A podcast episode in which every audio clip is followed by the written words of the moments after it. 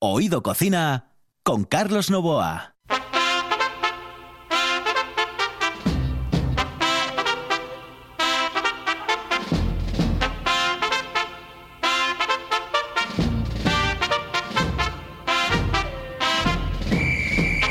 Saludos amigos, muy buenas noches. Esta es la sintonía de RPA y estamos en Oído Cocina.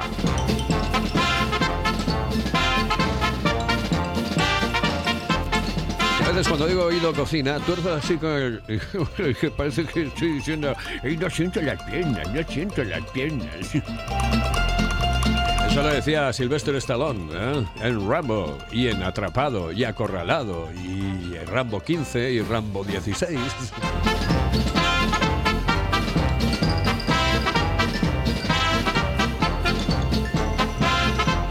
Señoras y señores, aquí en RPA comienza ahora Oído Cocina.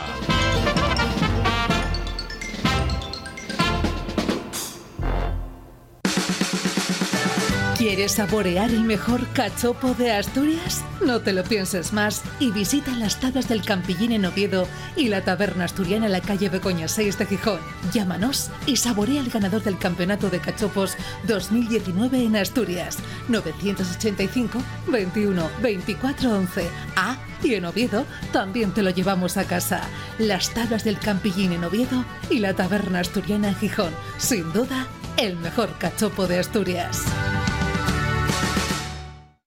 Oído Cocina. Con Carlos Novoa.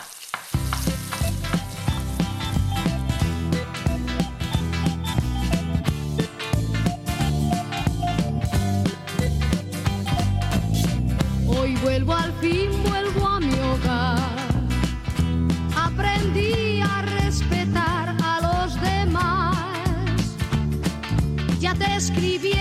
Y esta mujer, que es Elena Bianco, estará en nuestro programa en breve, aquí en RPA. Elena Bianco fue la primera ganadora de La Voz Senior. Si piensas en mí, De aquella cantaba con los mismos y después lo hizo en solitario y ahora lo hace en solitario porque Elena es una gran voz, una magnífica voz. Pues hoy hace tres años que me fui además le gusta mucho, le gusta mucho la cocina.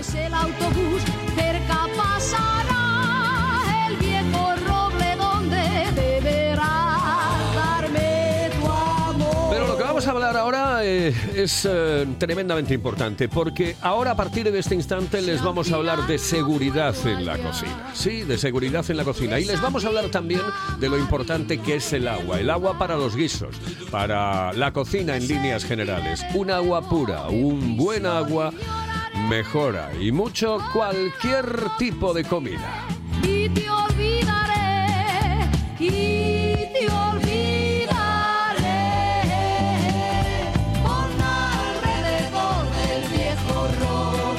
Para ello tenemos a Dani Granda, que es el eh, gerente de una empresa maravillosa, de un grupo maravilloso que se llama Granda, ¿sí? El grupo Granda. ¿eh? Y con nosotros está Dani Granda, aquí en RPA. Dani, muy buenas noches, saludos cordiales. Buenas noches, Carlos. Buenas noches. Oye, qué importante es eh, el agua para las comidas, tío. Bueno, pues es impresionante. Es, es muy importante. Hay dos factores. Eh, punto número uno, lógicamente, está el tema del sabor. Eh, a todo el mundo nos gusta, pues bueno, ser un poquitín cocinillas, ¿no? Y bueno, cada vez nos vamos superando un poco más. Lógicamente, en el tema del sabor es muy importante y luego también en el tema de la salubridad. Bien. Por ejemplo, aquí en Asturias, eh, nosotros muchas veces pensamos que tenemos eh, un agua de, de muchísima calidad. Esto está abierto al público. Cualquiera que entre en Internet puede, puede observarlo. Eh, da la casualidad de que aquí en Asturias, debido a- al suelo, a las filtraciones que hay en el suelo, etcétera, eh, por ejemplo, es eh, la comunidad autónoma que más arsénico tiene eh, en el suelo, con lo cual eso se, se traduce a, a que el agua es el agua con más arsénico que, que tiene Sí, sí. España.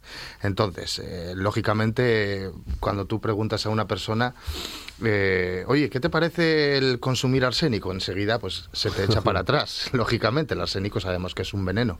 Bueno, pues aquí los está- lo estamos consumiendo a diario. Es más, hay una prueba muy, muy, muy sencilla que es simplemente con un, con un manipolo el- eléctrico, que, que nosotros eh, lo tenemos y es más, cualquier persona que quiera eh, comprobarlo lo hacemos completamente de forma gratuita.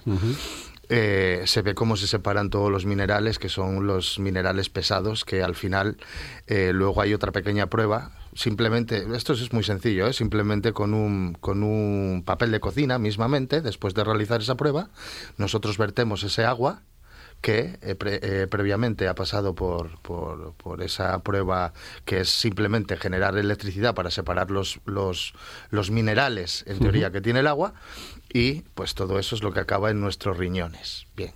Lógicamente, nosotros eh, bebiendo agua con, con, con esa alta carga o con esa alta densidad de materiales pesados, lo que estamos haciendo es, no hace falta ser médico, es forzar al, al riñón a que trabaje pues al triple, al cuádruple de la, de la capacidad.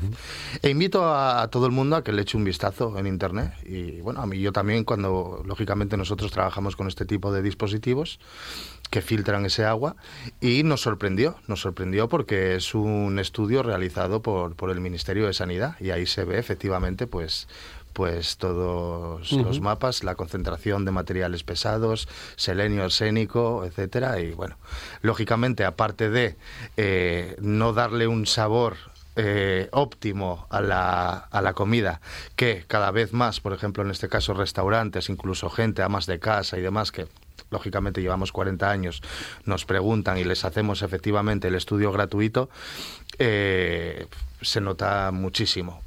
Punto número uno, en el sabor y la calidad, la textura de la comida.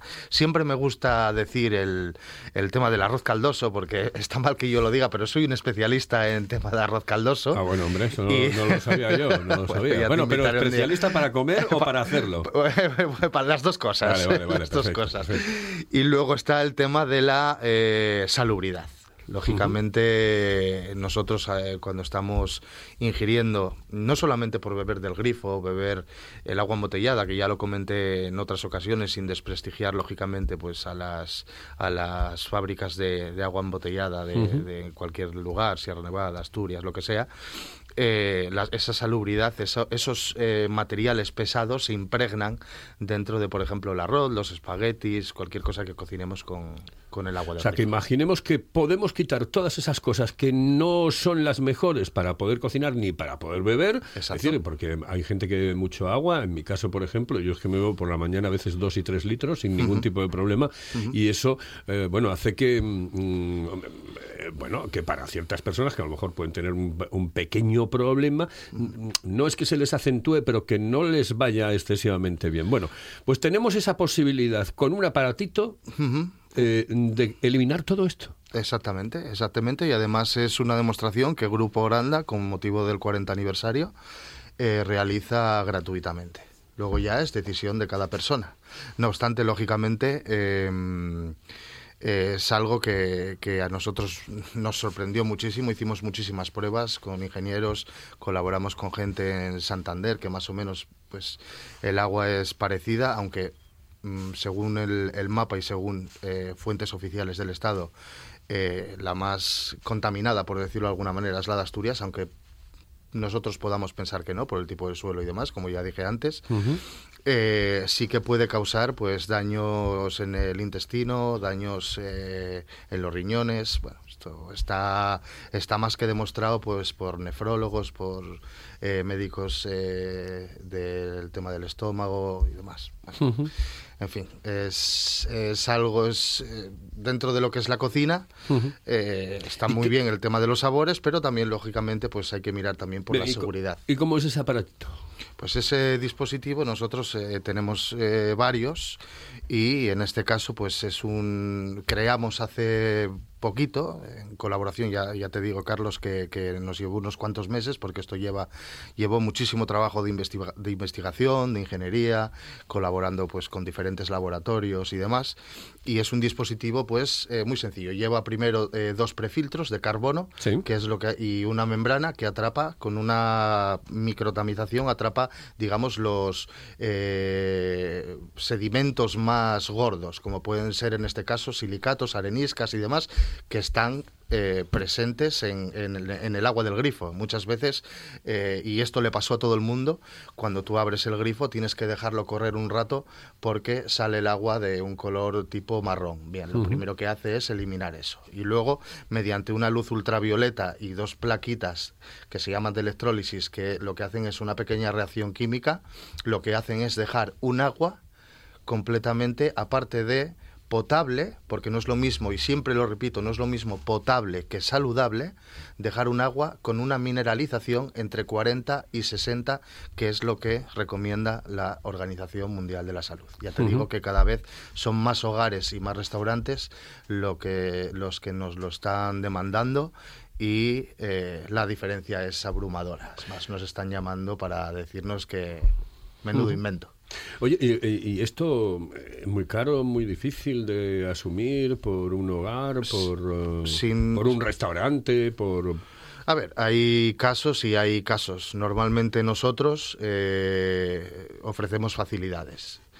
Y, por ejemplo, para personas que beben agua embotellada, pues le sale más o menos una familia de tres, de cuatro personas, el gasto que hacen en agua embotellada, nosotros se lo financiamos a los meses que haga falta y más o menos es lo que le sale que compra en agua eh, es lo que le saldría la cuota. O sea, sin intereses y sin a 0% PAE, lo pueden cancelar cuando quieran, o sea que Me habías comentado la anécdota de, un médico, creo, en Sí, sí, sí, le mando saludos al doctor. Que cuando estuvimos confinados...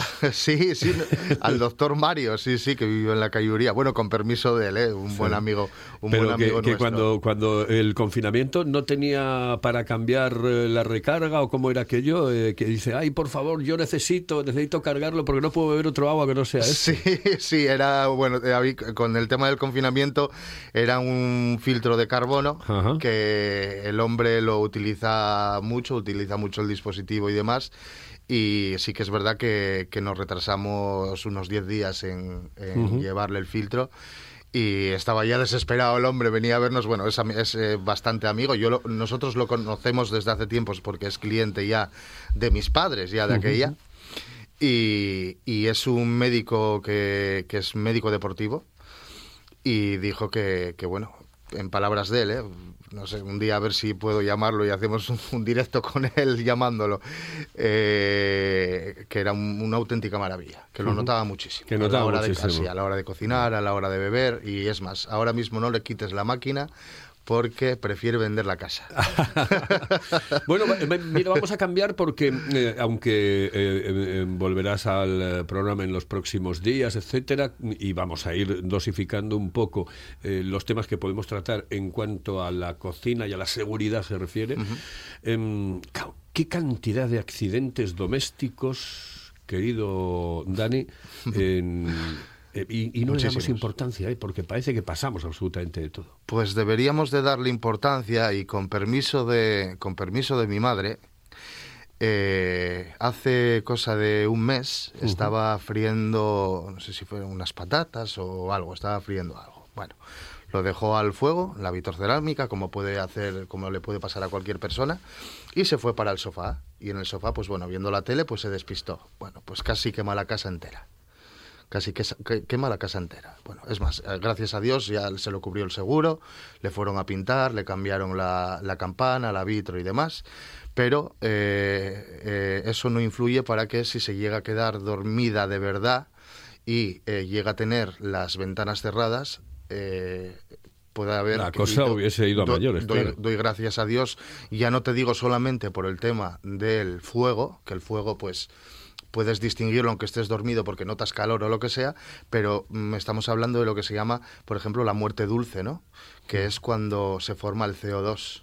Claro. cuando se forma el CO2. Entonces tú no te das cuenta, tú estás durmiendo y de repente te quedas en el sitio. Entonces eh, nosotros sí que en Grupo Granda, en Comercial Granda, eh, también disponemos de ese tipo de dispositivos que son los son las ala- alarmas antiincendios y aparte las alarmas eh, que avisan de un exceso de CO2 o de la calidad del aire y el pitido ¿Y qué es eh, lo que hace un pitido fuerte? hace un pitido fuerte que si por ejemplo estamos eh, no sé en la playa ahora mismo aquí en Gijón lo escucharíamos aquí ahora mismo o sea que despertaría todo el vecindario Bueno, bueno. por lo menos eh, no, no iríamos, eh, em, íbamos a tener algún problema con el vecino, pero, Es- pero no íbamos a tener es- es- que lamentar una tragedia, ¿no? Es, gracias a Dios, gracias a Dios no, y con permiso de mi madre, pues bueno, cuento esta anécdota, no sé si le parecerá muy bien, pero bueno, sí que me parece muy importante porque eh, la mayoría de, de los accidentes eh, domésticos Y es que no, no somos conscientes, pero este, este accidente es muy común. Es decir, este tipo de accidentes en, en los hogares es muy común. es más común de lo que te piensas. A mí ya me pasó, me pasó hace años, ¿eh? pero a mí ya me pasó, por ejemplo. Yo lo puedo contar también en primera persona, gracias a Dios me di cuenta, lógicamente se quemó la campana y demás, pero el tema es el, que puede ser algo peligroso. Es más, si nosotros, lógicamente nosotros por decirlo de alguna manera, vivimos un poquitín al día, ¿no? Hoy nos sale una, no- una noticia en el periódico, nos sale una noticia en, la, en, la- en el telediario. Eh, una familia fallece por un incendio eh, ocasionado en la cocina y demás, y al día siguiente ya parece que se nos olvida. Pero es que hay un altísimo porcentaje en el que los accidentes domésticos también tienen que ver, lógicamente, con pues pequeñas chapuzas que puedas hacer, tema de electricidad y demás, que te caes de una escalera, tema de que te caes de la bañera, y por eso mucha gente también lo está cambiando la bañera por plato de ducha y demás. Es el mayor porcentaje es eh, por tema en la cocina, tema de incendios y sobre todo el tema del CO2 que es más importante. Pues esto es importante, tremendamente importante. Así que nosotros le daremos esa importancia que merece el que estemos ojo a visor con el tema de la seguridad en la cocina. Y bueno, eh, hasta aquí hemos llegado, Dani. Saludos cordiales. Muchísimas Eh, gracias, muy buenas noches y ya saben dónde encontrarnos. Eso es. Eh, un teléfono. Sí, estamos en la calle Manuel Pedregal número 19 de Oviedo. Llevamos allí 40 años, nos conoce gente de, de toda Asturias y el teléfono estamos eh, desde por la mañana hasta las 7 y media de la noche, es el 985 21 15 63. O sea, que 21 cualquier- 15 63. Exacto, cualquier duda y si alguna persona quiere hacer algún estudio de seguridad en cuanto a este tema que acabo de comentar, la empresa manda un especialista y es completamente gratuito. Repito, completamente gratuito. Mañana, por cierto, eh, mañana no, en la próxima semana tendremos a uno de tus socios hablándonos de la gastronomía en Cantabria. Sí, sí, esta vez lo va a venir, va a venir bastante preparado y él, él, bueno, él conoce muchísimo por allí, él es- se mueve muchísimo. Eh, incluso bueno con las oficinas de con la oficina de Valladolid también en Cantabria también podemos comentar eh, si, si quieres pues la gastronomía también un poquitín de Castilla Claro, hombre, claro, claro, lo- nos viene ya- muy bien. Ya se lo dije ese- yo a ese él. tipo sí. de... No, él es un fartón, eh, él, es, él es un fartón, le gusta es comer bueno. muchísimo. Eso es bueno, eso es bueno. Dani, muchísimas gracias. Muy buenas noches. Saludos cordiales. Nosotros, señoras y señores, seguimos adelante. Esto es Oído Cocina. Estamos en RPA. La calidad de un buen restaurante con el precio más accesible es posible. Barbados, en Asipo y el Centro de Transportes de Gijón. Menú del día con las mejores carnes, parrilla de escándalo y cocina casera exquisita. Barbados, mirando por tu economía, cuidando tu paladar. Además, te lo ponemos muy fácil. Parking privado y amplia terraza. Barbados, en el polígono de Asipo y el Centro de Transportes de Gijón. Si vienes, vuelves. Hello, eh, señorita. ¿Sí? Excuse me. Eh, perdón. ¿Me puedo decir, por favor, dónde puedo comer el mejor cachopo? ¿Es cachopo de Asturias? Es cachopo, claro, pero el mejor Ah. de Asturias, no. El mejor de España y, y, vamos, y del mundo entero. No. En Oviedo, en el Pichote Café de la Tierra, en la Plaza Gabino Díaz Merchán. Pero mejor llame para reservar, ¿eh? Apunte. 984 28 29 27. 984 28 29 27. Fíjate, lo que yo hice hoy por la mañana. para comer hoy. Fíjate lo que digo yo. Garbanzos. Garbanzos, oye. Garbanzo, garbanzada. Puta madre, sí. Qué rico, qué rico. ¿Y no le echas guindilla? No, no, hostia. Ni es malo, pasan morrales. Oído Cocina. Estos se empiezan a comer un miércoles y acaban el lunes. Con Carlos Novoa. Mind, I'm the first in line. Honey, I'm still free. Take a chance on me. Sí, Monchi Álvarez va de Hard, Honeymoon en The Hand Clander, pero al final, ¿qué pasa? Que Monchi Álvarez eh, es un enamorado de Ava, chal. O sea. Y hoy vamos a recordar una entrevista, eh, parte de una entrevista con Agustín Castellote, uno de los grandes de la información deportiva en este país. Sí, sí, sí, la forma de darle paso va a ser la siguiente. Atención. Vamos a por esos signos, vamos a por esos resultados, vamos a por esos billones. Agustín Castellote, ¿tienes restaurantes favoritos? Claro que tengo mis sitios favoritos, pero yo soy de la teoría que te decía antes que eh, una buena comida depende mucho del día, de tu estado anímico, de la compañía, del ambiente. Es un compendio de cosas que, se ponen en una coctelera y, te dan ese marco diferente y, mágico. Pero bueno, eh, no me voy a eh, no voy a eludir tu pregunta, ¿no? Por ejemplo, a mí me gustaba mucho cuando voy allí a Asturias, en Ribadesella, visitar el Güellumar, ¿eh? He descubierto un sitio, si, me, si alguien me está escuchando y tiene la posibilidad de ir a Cantabria, he descubierto un sitio en una ermita del siglo XIX, en Ruilova, al lado de Comillas, eh, eh, frente al Cantábrico, en un acantilado realmente espectacular, se llama El Remedio, y que es una maravilla, una maravilla. Podría darte una lista interminable, tanto aquí en, España como en el extranjero, de sitios eh, que tienen ese encanto, esa magia, pero te voy a, estoy recordando ahora y te voy a decir el sitio en el que mejor he comido yo en toda mi vida. Fíjate, después de visitar el mundo entero, después de ir a desde los mejores a los peores restaurantes, eh, comerlo absolutamente todo, porque soy de los que eh, les gusta la comida tradicional y, y cuando voy a un sitio me gusta comer de lo que hay allí. Pero fíjate, me, pasó una anécdota hace un par de años yendo a Vigo eh, con unos amigos, me recomendaron un restaurante en medio de la montaña frente al mar, un sitio eh, idílico. Lo que pasa que me dijeron, cuidado, cuidado que está perdido y te va a costar llegar. Bueno, pues nosotros nos fuimos, nos dieron las coordenadas del sitio y fuimos con el coche. Y cayó una tormenta espectacular. Empezó a llover, se paró, ya no había coordenadas, el GPS no funcionaba, total, que nos perdimos en la montaña y no había manera de llegar. Y llegamos, cuando llegamos allí eran las 5 de la tarde. Ya habían cerrado la cocina y no nos daban de comer, caía una tromba de agua espectacular, un viento tremendo, y entonces nos bajamos con el coche y llegamos a una aldea, llevábamos ocho horas sin comer y todos los restaurantes cerrados. Total, yo vi allí una, eh, una casita pequeña, como una casca, y entré y había una señora de allí del lugar, era eh, todo esto era un pueblo pequeñísimo, una aldea, y estaba comiendo la mujer y le dije, mire usted lo que nos ha pasado, llevamos ocho horas sin probar. Y dice, bueno, pues pasen ustedes si quieren, si quieren comer de lo que yo estoy comiendo, pues ah, aquí les doy lo que sea, tengo un poquito pulpo ahí, tengo, les voy a hacer una, una tortilla, les tengo también aquí unos centollitos y mi marido que es percebeiro, que ha salido esta mañana pero con el temporal no lo, no lo ha llevado a la lonja y lo tengo aquí y los podemos comer y tal. Oye, ¿tú sabes qué comida nos pegó la señora?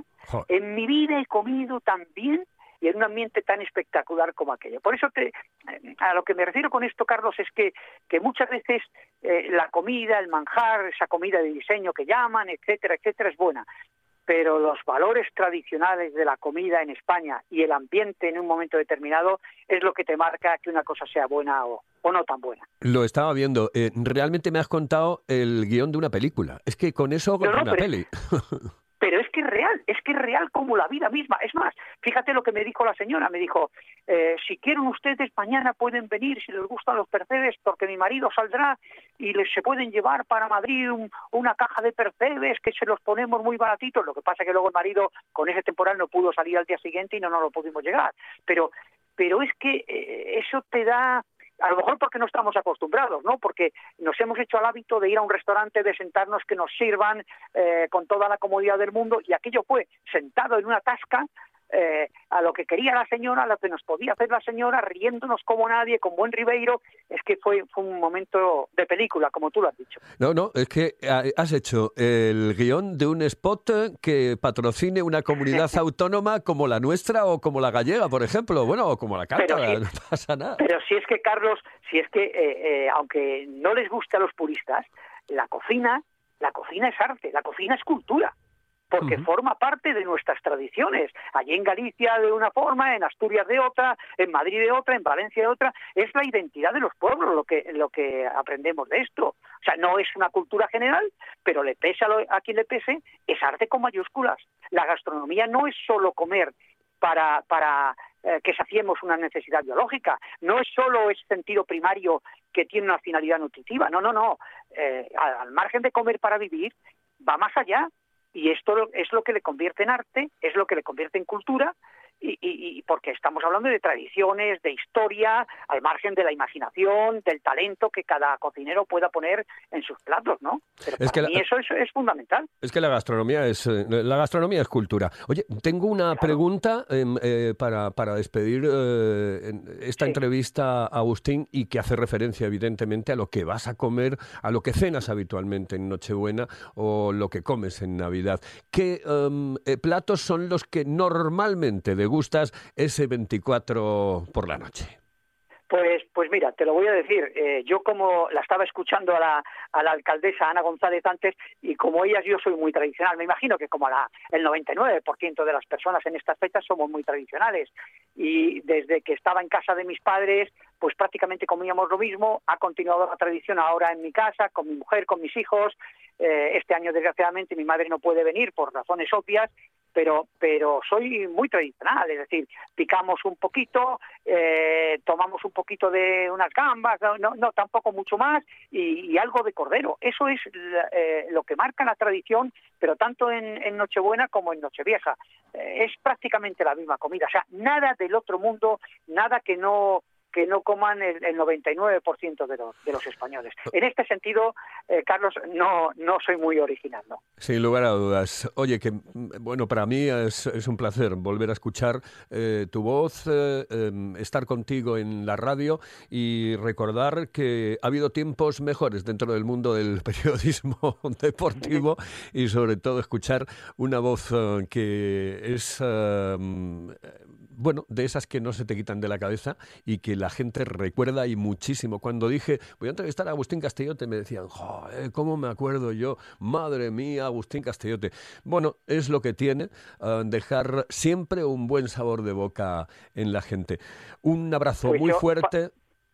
Eh, no, te decía Pues que un Para mí, Carlos, simplemente, simplemente agradecerte tus palabras, agradecer a la gente el cariño y sobre todo allí en Asturias que, que siempre me han demostrado. Para mí ya te dije que era esto era un reto porque yo me puedo defender en el deporte, me puedo defender en el periodismo, pero pero en los en los fogones eh, bueno, te digo que soy un verdadero inútil, pero un auténtico inútil de esos que mis amigos, que son eh, muchos de ellos tienen restaurantes y demás, dicen tú no, tú busca el vino, vete a buscar el vino y pon, y pon los aperitivos, pero no te metas en, en la cocina. Por eso era un reto, pero, pero me he sentido muy cómodo contigo y sobre todo con ese oído cocina, ¿no?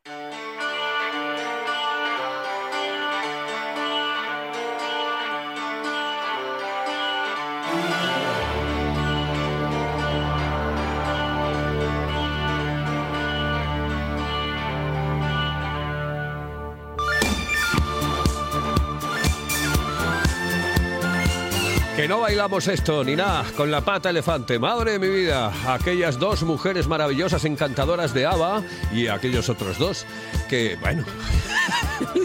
bueno, esta canción lleva por título Gimme, Gimme, Gimme, Amen After Midnight. Es decir, en inglés yo lo pronuncio muy bien. Ame, gimme, gimme, gimme, Amen After Midnight. Que quiere decir, dame, dame, dame un hombre a medianoche. Pues señoras y señores, que nosotros acabamos con esto, aquí en Oído Cocina, que nos vamos, que lo hemos pasado muy bien, que ha sido un programa completo, programa Comansi.